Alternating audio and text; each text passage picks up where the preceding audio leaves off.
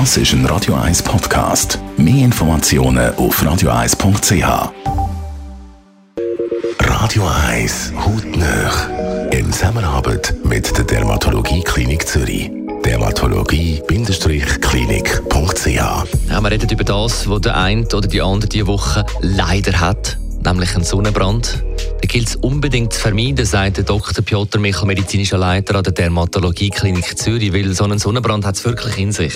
Ja, am Anfang tritt natürlich eine, eine Entzündungsreaktion auf. Also grundsätzlich die UV-Strahlen, UVA, UVB, äh, die verursachen äh, ja, Verbrennung der, der obersten Hautschicht und das führt zu Entzündung und ähm, dementsprechend auch zu ähm, Abbau von verschiedenen wichtigen Funktionen der Hautzellen, wie einfach das Wichtigste Selbstregenerierungskapazität. Also darum gerade in den ersten richtig warmen Tagen unbedingt Sonnenpause einlegen, die Haut nicht zu lange den UV-Strahlen exponieren. Klar, man kann länger in der Sonne bleiben mit Sonnencreme, aber auch dann darf man sich nicht in falscher Sicherheit wiegen. Ja, das ist schon besser, wenn man eine Sonnencreme anwendet, natürlich. Aber das ist auch nicht so, dass man einmal eingecremt und für immer sicher.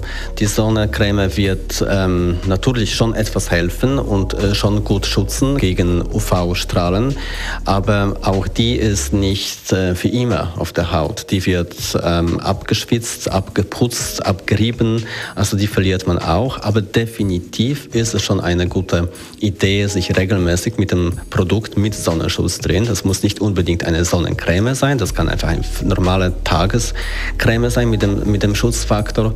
Das hilft schon sehr. So der Dr. Piotr Michel, medizinischer Leiter von der Dermatologie Klinik Zürich.